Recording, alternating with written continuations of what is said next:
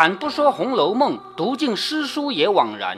欢迎走进猫哥祥说《红楼梦》，我们一起品味中国古典小说的巅峰之作。好，前面我们看到贾瑞就这样死掉了，而且呢，我刚才跟你讲了，小说第十二回和第十三回讲了两个人的死，一定是作者有意对比的，因为第十二回也是一个人的死，第十三回也是一个人的死，而且第十二回贾瑞的死。他的丧事就花了四行字就写完了，而第十三回整整一回就写秦可卿的丧事，而且还不止一回，其实还不止一回啊。那么我们先来把十二回的结尾一小段来读一下。谁知这一年冬底，冬底是什么意思啊？冬天的结束的时候，对不对啊？冬底嘛。谁知这一年冬底，你想这一年冬底是哪一年啊？贾瑞之前被王熙凤整的时候是冬天吗？很冷的天吗？对。可是后来说不到一年。这个病添全了，所以大半年过去了吧？好，大半年过去以后，贾瑞在死，一定是又是一个腊尽春回，这里面有腊尽春回几个字的吧？对，又到春天了吧？谁知这一年冬底一定是第三年的冬天了，明白吗？就又过了一年了，知道吧？好，那么这里我们就干脆来停下来，来理一理《红楼梦》的时间啊。我们先把书合起来，我们来背一下，因为我读的比较多嘛，我能背得出来。好，第二回。第二回是冷子兴演说荣国府，也就是那一回呢，是林黛玉的师老师啊，叫贾雨村啊，他在外面首先当官当的不好，被弹劾了一下，就罢了官。罢了官以后，他就不是到处旅游去了吗？到处旅游去以后，到了扬州，他就没钱了，然后去做老师，对不对啊？那里面有明确的写法，当年林黛玉是五岁，五岁，好，记住这个。而且贾宝玉和林黛玉的关系，贾宝玉大一岁，所以宝玉是六岁。那一年我把它记为洪六年，因为《红楼梦》我们以贾宝玉出生为元年的话，那年就是洪六年，叫《红楼梦》六年。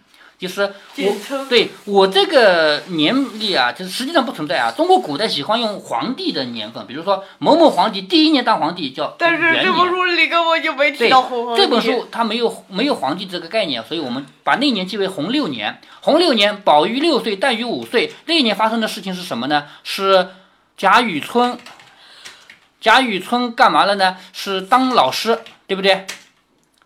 而且书里面有一句话说。林黛玉跟贾雨村学了一年，所以一定是到了洪七年，林黛玉的妈妈死了，对不对？洪七年那一年，我后面就不写了啊。贾宝玉七岁，林黛玉六岁，这一年林黛玉的妈妈死了，然后就干嘛了？进贾府了，是不是？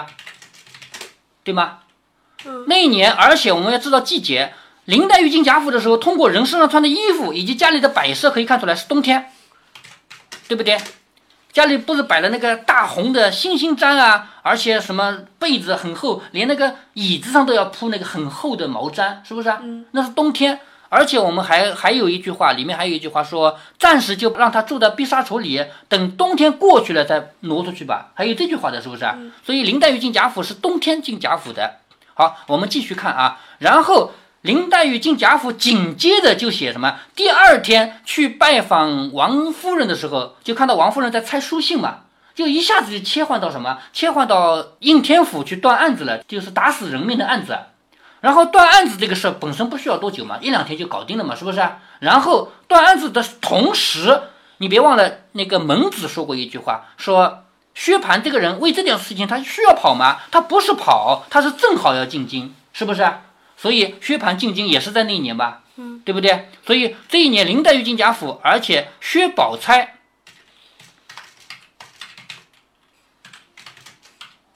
薛宝钗也进贾府，也是同一年，是不是啊？看出来了吧？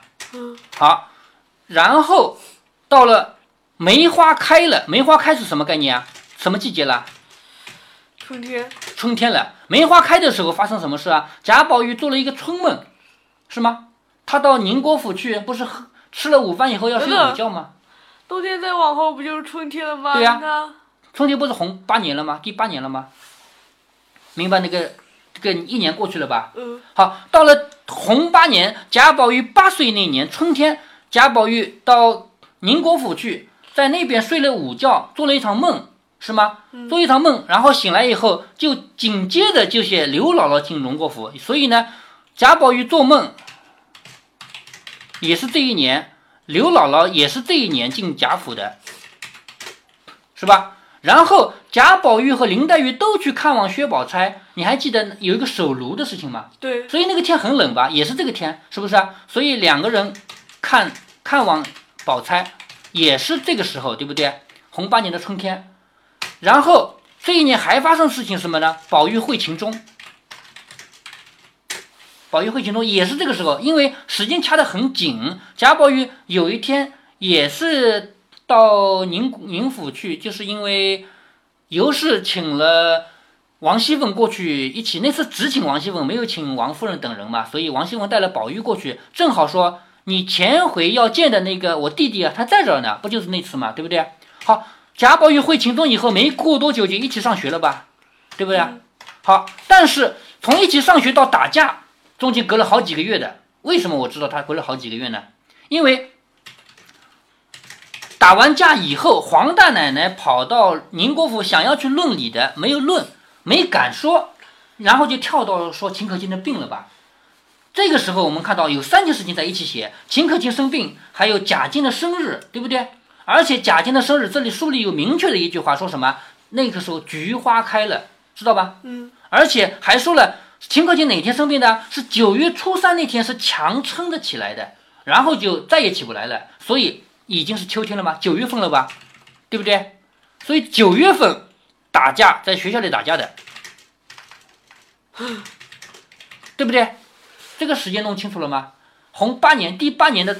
这一年发生的事情是春天，贾宝玉做了一个梦，然后刘姥姥进贾府，然后贾宝玉、林黛玉一起看望薛宝钗，然后贾宝玉遇到秦钟，然后过了几个月，到了秋天，贾宝玉、秦钟在学校里面跟金荣他们打架，打得一塌糊涂，那是第八年的事情。好，然后就在这个时候，你别忘了，到了冬至，到了冬至这天发生什么事啊？就是秦可卿的病。比比较严重，是不是啊？然后也就在冬至过后，有一件事情就是贾瑞来勾来勾搭王熙凤，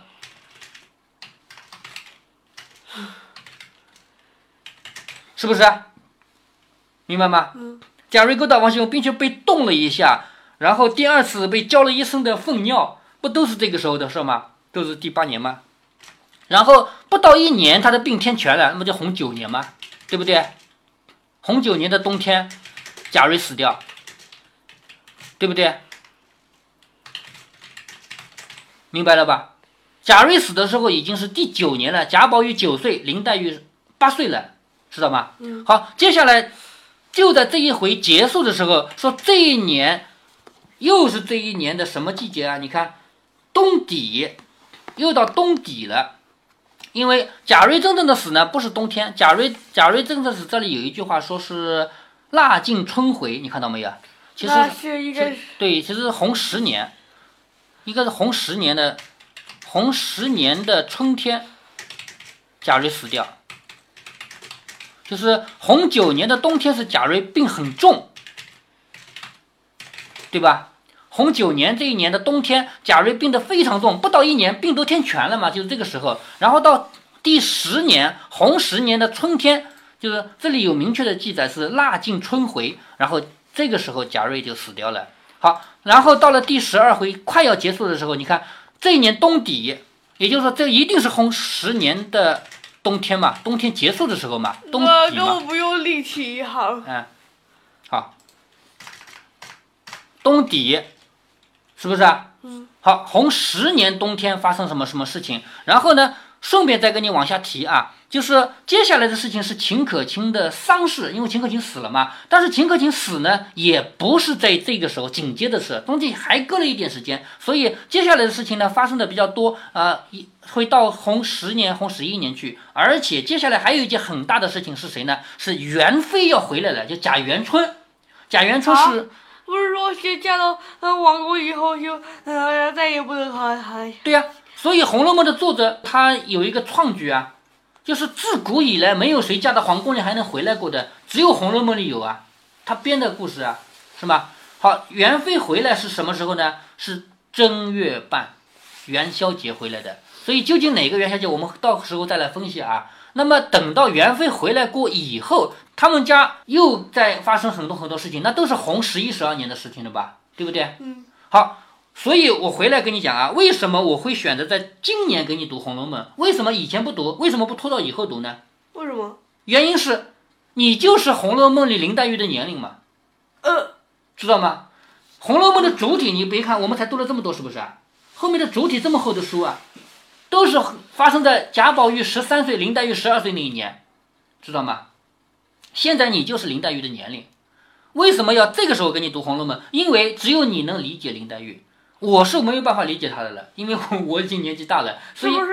呃，有呃，你还离乡和近的和人之间比较容易理解。对呀、比较容易理解。林黛玉为什么老是多愁善感，没事儿就哭？有的时候是因为她伤心啊，有的时候不是伤心啊，有的时候就是一一点小事，不值得一你想的小事，她就哭。只有你这个年龄的人才会理解她。所以，如果再给你过几年再来读《红楼梦》，你你也不会再理解她了，因为你会把事情给想复杂了，是吧？所以今年给你读《红楼梦》是最好的时间，因为你跟《红楼梦》里面主体的部分啊，就前面这一段我们已经读完了不说啊，后面主体部分林黛玉的年龄是一样大，就是十二岁。整个《红楼梦》主体部分故主要故事，贾宝玉十三岁，林黛玉十二岁。好，现在理清了吧？嗯。好，我们现在再来看一下这个第十二回的最后一段啊。谁知这年冬底，好，我们看看这个就知道了。这年冬底指的是洪十年的冬底，什么事情呢？林如海寄了书信来了。好，林如海谁知道吧？林黛玉的爸爸。哎，林黛玉的爸爸林如海的书信来了，说身染重疾，得了很重的病，疾不就是病吗？对不对？身染重疾就是得了很严重的病，写书来干什么的呢？书就是信啊，写信来干什么的呢？来接林黛玉回去，因为爸爸生了很严重的病，那女儿必须回去了吧？是不是？贾母听了以后，未免又加郁闷。对于贾母来说，她女儿已经死了好几年了，因为那一年是林黛玉六岁的时候死的嘛，是吧？现在都九岁了嘛，对不对？好，死了三年了嘛，所以她自己的女儿死了，过了几年，她女婿又得了很严重的病，要把这个外孙女接回去嘛，所以又加郁闷，只得忙打点黛玉起身。他没办法叫林黛玉不回去啊，因为爸爸病了，而女儿能不回去的吗？是吧？哎，不能，所以他只好打点林黛玉起身。宝玉大不自在，也就是贾宝玉是不愿意的。贾宝玉和林黛玉这么好，怎么舍得他走啊？是不是？大不自在。可是没有办法，人家是父女之情啊。爸爸得了重病，女儿能不回去吗？是不是？所以没办法，也不好难劝。于是那能不能跟着去的，也可以算亲戚吧？他要去，一定去不成，因为贾母一定不同意，知道吗？为什么？贾母怎么舍得这个儿子、这个孙子到外面去？外面多危险啊！或者说热了、冷了，有饭吃了，有茶喝了，担心。哎，对，担心嘛，是不是？所以林林黛玉是一定要走的，贾宝玉是一定不能去的。有一个要走，呃，他后面后，那后面就有一串要贴连的。哎，对对对对对。所以这里啊，贾母就安排谁呢？安排贾琏送他去，就是你总不能让林黛玉独自回去吧？是不是？就安排贾琏送去。好，交代了啊，你送去一定要把他带过来，你不能自己回来，知道吧？所以给贾琏下了死命令，你送他去，你一定要把他带回来。一因土仪盘缠，不消凡说，什么意思呢？就是咱们出门不是随便出的，特别是去亲戚家不是随便去的，一定要带礼物。咱们这里的特产要带出去，知道吧？所以一因土仪特产啊，就是咱们这里的东西啊，还有钱，路上用的盘缠啊，不消繁说，自然要妥帖。作数择了日期，好，我们前面也说到过啊，以前人家不管做什么事都要看看日子的。作数就是快速，快速的选了日子。贾琏与林黛玉辞别了贾母等，也就是贾琏和林黛玉要走了，告别了贾母等人，带领着仆人登舟往扬州去了，就是坐船往扬州去。最初他不就是从扬州来的吗？对吗？好，要知端底，且听下回分解。好，这一回第十二回就结束了。十二回叫王熙凤独设相思局，贾天祥正照风月剑，知道这个故事的吧？嗯，好，我们下面就直接进入第十三回啊。第十三回，秦可卿死封龙禁尉，秦可卿死，知道的吧？死，封是封官，但是不是他自己封官？你说一个人死了封什么官？是不是？她死了之后，她的老公贾蓉封了一个官叫龙禁尉。什么龙禁尉呢？龙就是皇帝，禁就是进宫，就是紫禁城嘛。当然，这个里面不一定指的紫禁城啊，因为他也没说这是什么朝代，是不是？那为什么？魏就是皇帝身边的侍卫。也就是说，秦可卿一死，她的老公被封了一个什么官呢？封了一个皇帝身边的侍卫。其实这个虚指，这个不是真的啊，而且他也不是封的，是花钱买的。啊，后面我们会提到啊。好，下半句话叫王熙凤协理宁国府。王熙凤知道的，协协助理管理，王熙凤协助管理宁国府。因为王熙凤她不是宁国府的人，知道的吧？她是荣国府的人，对不对？嗯。王熙凤她是荣国府的管家，荣国府的每一点点事情，包括要用多少银子，要赚多少银子，要派谁干什么，所有事情都是王熙凤在管。但是宁国府不归她管。但是这一回要提到王熙凤去管宁国府了，为什么呢？我们读到后面我们再来分析啊。而且呢，这一回呢，我还要告诉你的是，这一回被删掉了很多内容。前面我跟你讲到过的吧？对，因为秦可卿的真实死因，作者最初写的是迎上天香楼，是。跟公公偷情被发现以后吊死在天香楼的，但是写完以后，知燕在说你不能这么写啊，这是家丑，家丑外扬不好听，所以把狠狠心把写好的内容给删了。删了以后，知燕在在旁边写说，雪晴是个厚道之人，就是很厚道啊。这个事儿你不写了，所以在这里我们在第十三回刚开始读的时候就先告诉你，这里是被删的很多内容。于是我们到现在读它有两个问题。第一个问题是，这里面有些地方衔接的不到位的，这里面因为删掉以后，它没法改的天衣无缝嘛，是不是？衔接不到位。第二呢，作者有可能是有意的留下一些尾巴让你看看的，就是让你知道秦可卿死的不正常。话说凤姐儿自贾琏送黛玉去扬州以后，你看啊，从王熙凤开始写起。王熙凤因为之前贾琏在家的呀，可是现在贾琏不在家呀，他不是送了林黛玉去扬州了吗？送。林黛玉去扬州去以后，心中实在无趣，老公不在家嘛，所以心中无趣。每到晚间，不过和平儿说笑一回，就胡乱睡了。好，这个“胡乱”两个字用的很好，就是连睡觉都不要正正经经的睡，就随随便便睡吧，反正老公也不在家，是不是？所以他就跟平儿说说笑笑，然后就胡乱睡了。好，接着他就要做梦了。这回梦呢，他跟贾宝玉不一样啊，贾宝玉是梦见秦可卿，是因为他要做春梦，而。王熙凤梦见秦可卿是什么？是秦可卿临死来给他托梦。我们以前都相信人死了以后是有灵的，是不是啊？秦可卿这一回死了以后，变成灵魂以后，他没有直截了当去阴曹地府，他先来找王熙凤给他托了一个梦，让他梦见秦可卿。在梦里面，秦可卿给王熙凤说了一堆话，所以在这里作者先从王熙凤写起，让王熙凤胡乱睡了。这一天夜间，就是这一天的晚上啊。正和平儿在灯下拥炉卷绣，拥是围着，炉是火炉，围着火炉在那个绣花绣东西啊。早命浓熏绣被，什么意思呢？以前的衣服和被子不都要熏香的吗？早就让人把那个被子啊给熏一熏香味儿。两个人睡下，好，平儿和王熙凤两个人睡在一起的。屈指算的行程该到何处了？也就是他们两个人算算算几天啦？贾琏应该到哪儿了？不知不觉已经交了三更，就是到了三更了。像我们现在是十二点钟了，平儿已经睡熟了，凤姐方觉得心眼微蒙。就是等到三更天的时候，平儿睡着了以后，王熙凤觉得有点迷迷糊糊要睡了。恍惚间，只见秦可卿从外面走进来了。好，一个人从清醒进入梦境，作者是这么写的，就是说他快要快要睡着的时候。恍恍惚惚，不怎么真切，看到秦可卿从外面走进来，于是通过这种方式从现实写入了梦境了。第一回写曾士隐做梦也是这样的呀，他在书房里看书，看着看着，好像来到了一个地方，是不是？然后还有贾宝玉做梦。哎，对对对。于是他看到秦可卿进来，含笑的说：“婶子好睡，我今日回去，你也不送我一程。”婶子，你睡得很好啊！我要走了，你也不送送我。这个回去就是我要回阴间去了，是不是？我要回那个地方去了，我要回去，你也不送我一程。因娘儿们素日相好，我舍不得婶子，故来别你一别。也就是说，咱们我活着的时候我跟你很好啊，是不是？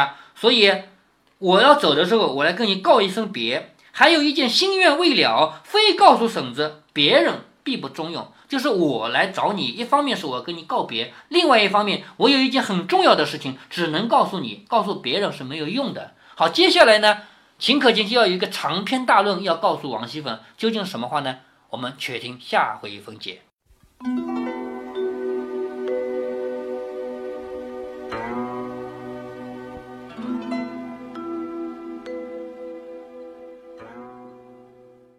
这是比较特殊的一集，是猫哥陪女儿聊天比较多的一集。不过相比之下，就内容而言，聊天还算是围绕着《红楼梦》进行的，比此前为了说明五行理论要绕得近一些。不过呢，这一集里的闲聊内容啊，又是争议比较大的。有好多听友跟我留言说，薛宝钗进贾府不可能紧跟在林黛玉的后面。关于这个问题，猫哥在《猫哥详说红楼梦》的第三十一集已经长篇大论的解释过了，这里就不再做任何解释。如果您还有疑问，建议先听一下第三十一集。这一集里，咱们就说一下整个《红楼梦》里的时间流逝。在很多小说里，时间的流逝都是不均匀的。